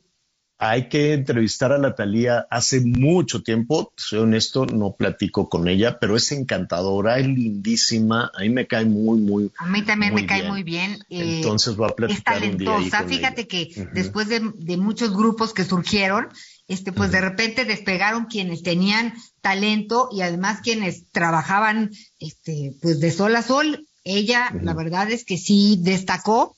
Este, yo nunca se me va a olvidar su micrófono. ¿Te acuerdas que tenía, este, puras flores y flores y columpios de flores? Ajá. Eh, Ay, tú te columpiabas también y ahora. No, ¿sí? no, esa era quinceañera, ¿te acuerdas? pues sí, Anita. Pero esta era una canción que Ajá. tenía su ondita en aquella, en aquella época. Pero sí, Ah, y además, si tú la ves, oye, ella está idéntica. Es Está increíble, guapísima. es muy disciplinada. Este, y es una madre preocupadísima, ocu- presente, sí está metida con los niños. Este, Qué bueno. Y bueno, Esta- sa- ¿Sabes qué? La que, nos puede, la que nos pueden dar más detalles de todo. Mira, el, el que se nos juntó la, la chamba. Está el baile de la Talía, la boda de la J-Lo, que siempre sí se casó. Primero habían soltado por ahí que no, que ya. Y luego eh, leí ahí, el, el otro día vi, pues la prensa de los Estados Unidos también eh, son muy pica, pica, pica. Entonces decían que la, ¿cómo se llama? Esta que se acaba de casar, la, la mm, Britney, que Ah, no, que ya, que, que Britney siempre o no. J-Lo.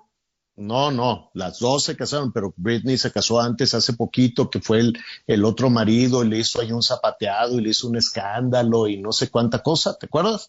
Bueno, Sí. pues vamos a ver si sigue todavía en lo dicho de quererse casar. Nayeli Ramírez es la que sabe y sabe mucho de estos temas y me da muchísimo gusto saludarte. ¿Cómo estás, Nayeli?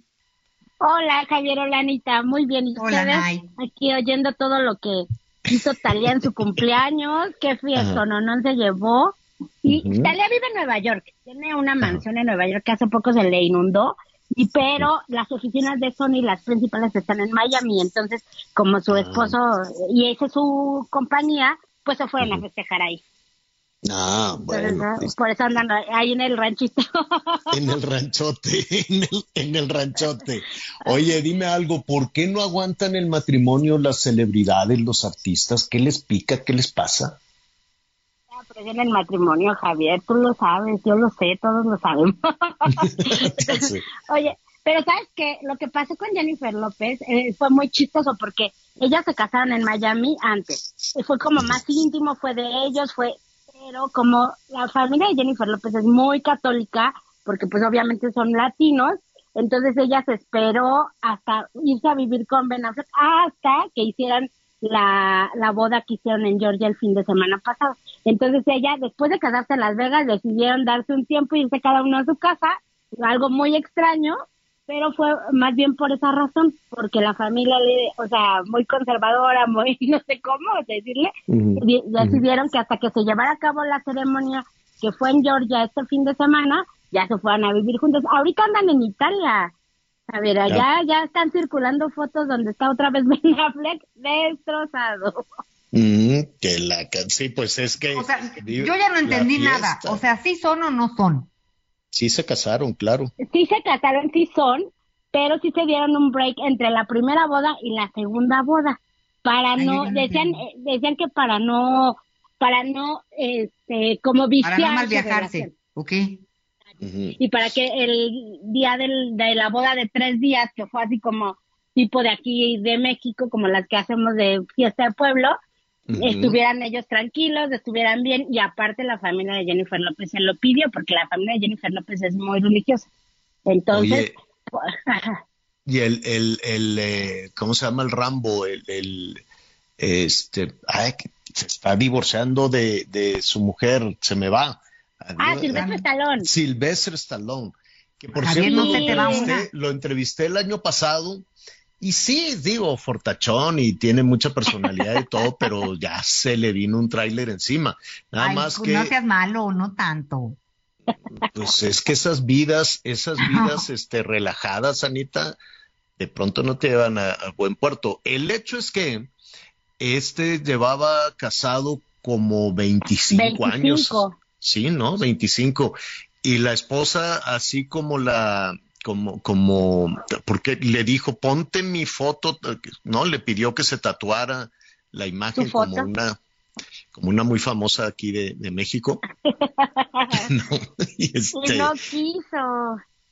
¿eh? No, sí, el, el Sylvester Stallone tenía el- el- la, Ah, sí, la la- el rostro de, su, de su de la esposa y lo cambió. Y entonces se enojó tanto con ella la semana pasada que se mandó poner el de su perro, el de su Rottweiler encima de la, de la imagen de la esposa. Y creo que ya hoy, hace ratito, ya estaban en los juzgados, dijo, pues adiós, que te vaya bien, no quiero saber nada. Otro que se divorcie. Sí, 25 años y con Jennifer Flavin, que era su esposa modelo, guapísima. Y aparte tenían uno de los, de los matrimonios, según muchas revistas, de los más estables en Hollywood, pero pues no, nada es para siempre y se pelearon. Tal parece que dice que porque él no quiere dejar de hacer, eh, que ella ya le pidió como que dejara un ratito de hacer películas para que estuviera con su familia y él no quiere, creo que quiere hacer Rocky 26, entonces él no quiere dejar la pantalla y pues ella ya estaba muy cansada de ese ir y venir y, y sí, como tú dices, el Silvestre Stallone sí ya le, ya le cayeron los añitos un poco y no es tan grande, tiene 75 años. No, por eso, es sea- lo que, es lo que te digo. Ahora tiene una vitalidad enorme, ¿eh? Vino, eh, sigue haciendo, como dices tú, sigue haciendo, sigue haciendo películas y todo eso. Y el otro escándalo, a ver, dinos tú, ¿es verdad que Piqué tiene novia y que la novia le anda, anda ahí provocando a la. Shakira y que le bailó la canción esta de, ¿cómo es? Tú Te ya felicito. Te felicito. Tú ya ni me importas. Sí es verdad Qué eso. vida, ¿no? Si es verdad, ella tiene sus redes sociales privadas, pero ya sabes, entre el amigo común y el amigo común le sacaron captura de pantalla a su a su red social, a Instagram precisamente, y ella está bailando y está con el fondo de te felicito, la verdad sí es una provocación muy grande porque ya los vimos salir en la portada de esta revista muy famosa española, ellos están en una boda de un amigo de Piqué, ya convive con los papás de Piqué, ya convive con los amigos de Piqué. Y todavía hacer esto se me hizo como una provocación bastante cruel que también este, hubo fotos de Shakira donde está, ella está viviendo en Miami ahorita con sus hijos donde la verdad sí se ve bastante triste eh, muy Sí se ve afectada, este, yo va- también lo siento. sí se ve afectada ajá Y tiene razón, sus oye. hijos y ella solita ahí con los hijos, entonces sí se me hizo como una provocación de muy mal gusto, o sea, para para ella ya lo tiene, ¿no? Ya está ahí con Piqué, ya Piqué la presumió en un concierto y entonces ya yo creo que ya era demasiado que hiciera eso. Oye, pero ¿por qué, por qué se, se separaron o ya se divorciaron? No, están todavía en el juicio porque están peleando la custodia de los niños. Entonces Válgame están en el, sí, están en el juicio ahorita. Él tiene que ir a Miami porque, no sé por qué, creo que los niños están registrados ahí. Entonces él tiene que ir a Miami en los, en los próximos días para que vean y lleguen a un acuerdo con todo lo de la custodia, porque afortunadamente ahí Talía, eh, perdón, Shakira, eh, sí hizo todo, cuando ellos se, se juntan y cuando se fueron a vivir, toda la economía iba al 50%. Tú tu 50%, yo mi 50%, mis ganancias son mías, las tuyas son tuyas. Entonces, de dinero no hay tanto problema entre ellos dos. Pero entre la manutención de los niños, pues sí, ahí se tienen que ir parejos. Y él tiene que, que aportar. Entonces, por eso están viendo lo de la custodia, viendo todo lo del dinero de los niños, que son dos, uno ya medio jovencito, otro chiquito. Entonces ya veremos ahí en los, en los próximos días, pues yo creo que ya se va a dar la resolución, pero pues él ya anda pasándose a la nueva novia, muy, está muy guapa, la verdad, y es una chavita. Pero tiene, pero tiene cara como de tristeza, ¿no? O, Ay, o será sí. que las únicas fotos que he visto está como, como mal encarada, así como, ¿no? Como política mexicana, así. Ay, no tanto, no, no, no le digas tan feo. como, como, pues sí, es que la gente debería de sonreír más, hacer a un lado la política y ponerse a sonreír un, un ratito más. Oye, bueno, pues qué mal, qué pena que, que, que esto les pase a los famosos que nomás no duran, no aguantan. ¿Cuál desde tu punto de vista es la pareja más estable en ese sentido, la que le echan más ganas? Pues ahorita la que estás diciendo, Talía y, Tommy Motola llevan 22 años juntos. Desde el 2000 se casaron allá en Nueva York en esta boda toda majestuosa. Y pues la verdad es que han aguantado, porque ella sigue haciendo giras, sigue haciendo música, él igual con sus artistas, y ahí están. Qué bueno. Bueno, pues por lo menos, pues por lo menos una, una, una bien. Y la verdad es que es muy linda Talía. No sé en sus producciones cómo vamos, no sé si, si está sacando nuevos discos, eh, y, tampoco, pues se dedica más al tema de su pareja, al tema familiar, no anda en el tem- en el asunto de, de giras y conciertos y cosas por el estilo, ¿verdad? Cambió mucho ahí su carrera.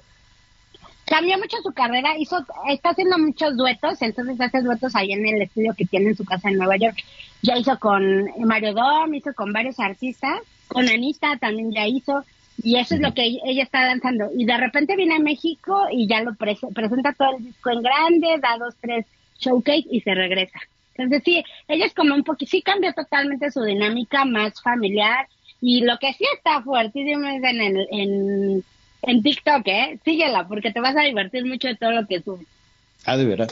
Bueno, pues sí, ya es empresaria, ¿no? Además, es empresaria, Además. creo que tiene muchos negocios de ropa, de varias, de varias cosas. La verdad es que sí es, tiene, tiene mucha, mucha, mucha actividad. Pues ahí está.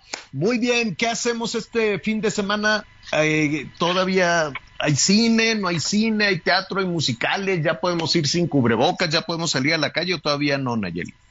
Ya podemos salir a la calle, ya es tu decisión si tú quieres usar el cubrebocas, pero por lo regular en los recintos a la entrada te lo exigen, ya después la verdad es que se relaja el asunto, pero en el teatro sí te lo exigen en toda la función, en el cine igual, y pero en los conciertos la verdad es que sí te lo exigen a la entrada, pero ya cuando va pasando el concierto se relaja toda la situación. Ayer fuimos a ver a Wisin Yandel, estuvo genial, ¿eh? Ah, sí. Muy bueno, sí, el reencuentro, todos lo esperaban, lleno total en la arena. La verdad, sí, para, para bailar un ratito. Ah, bueno. Oye, ¿te llevaste tu doctor Simi, tu simicito?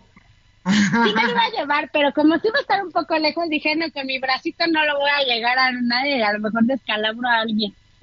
Bueno, bueno, pues Oye, ahí ¿y sabes está. qué? Una cosita, que va a estar Roberto Carlos este, en la Arena Ciudad de México.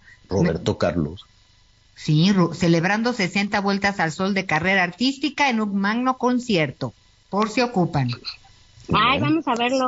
Wow, ¿no? Del Cruz ¿no? Azul contra el Querétaro no vamos a hablar. Este, Sí, otro día. ahorita, en un, momenti- en un momentito más.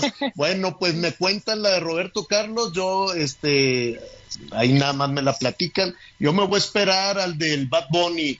Ya tengo mi. ¿cómo? dijiste que tenías dos boletos, ¿eh? Ahí estamos Tengo- Nayeli y yo formadas. Pues sí, Ya Anita, te quieres ahí. ir a Qatar, te quieres ir al Roberto Carlos, te quieres ir a no sé dónde. Pues No, es que si no, ¿de qué vamos a platicar? elegir es renunciar. ¿Qué prefieres, ir al de Roberto Carlos o al del Bad Bunny? Entonces, pues ya, ya, ya, elegí, ya ustedes dos ya Yo eligieron. Bad Bunny. Hay Bad Bunny.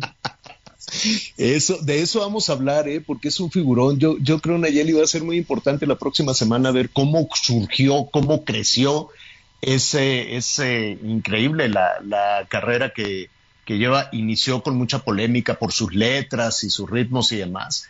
Y ahora pues es un personaje, yo me atrevería a decir, de los de más influencia, eh, no nada más en, en, en Latinoamérica, Oye, también en de los la- Estados Unidos, ¿no? canciones son bien feas, casi todas. ¿no?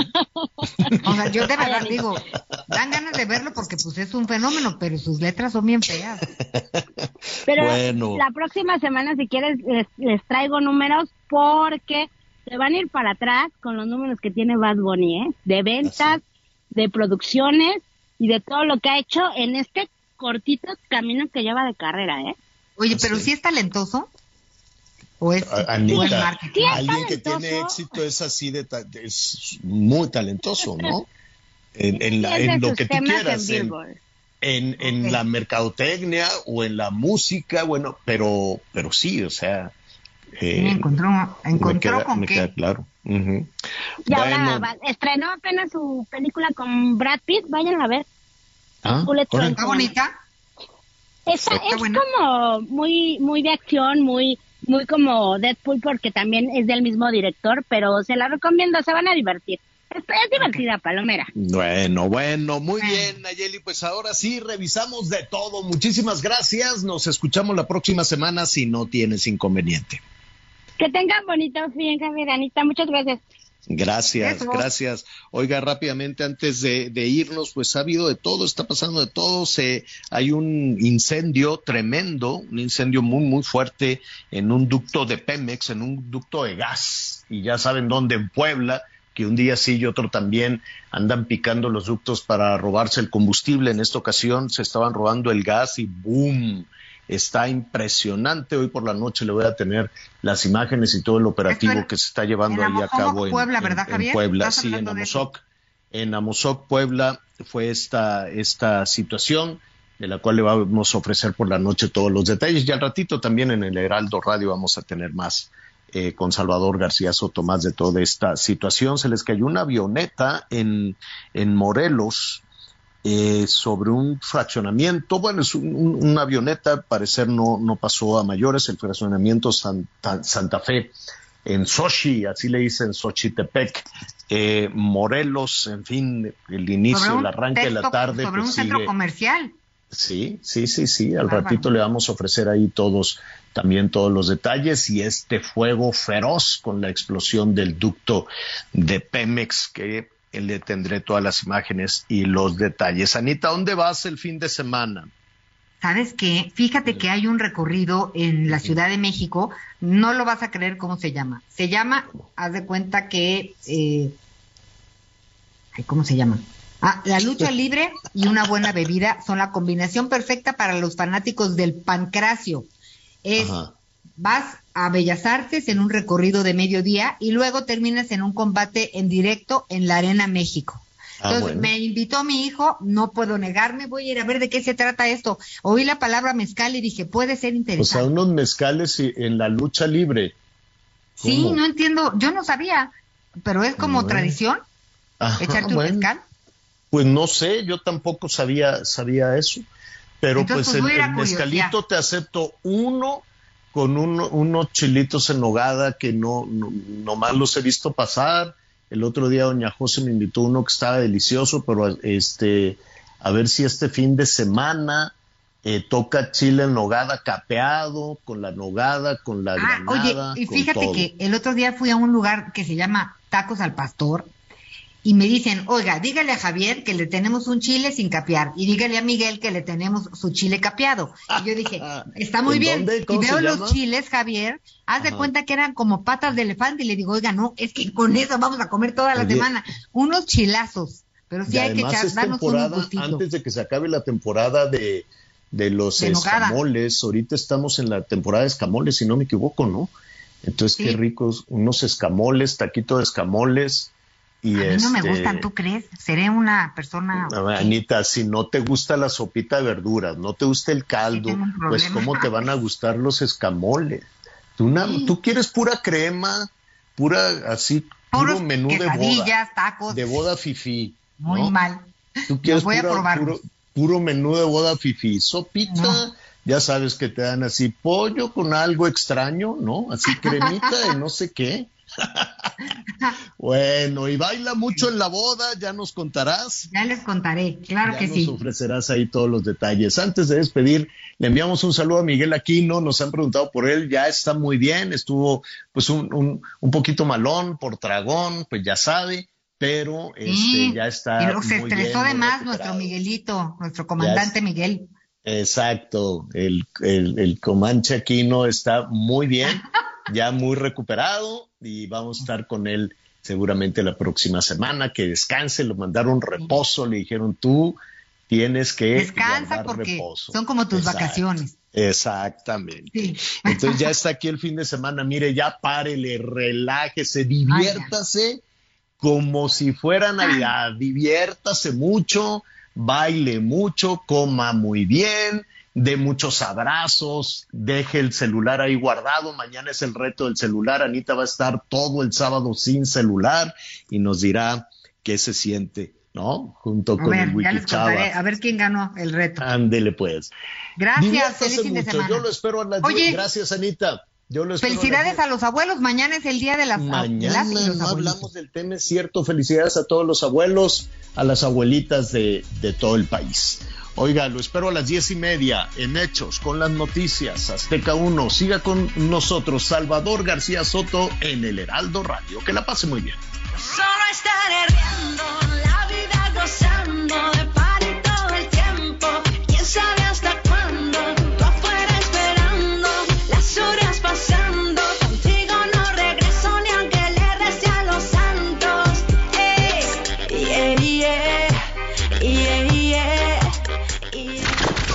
Gracias por acompañarnos en Las Noticias con Javier Alatorre. Ahora sí ya estás muy bien informado.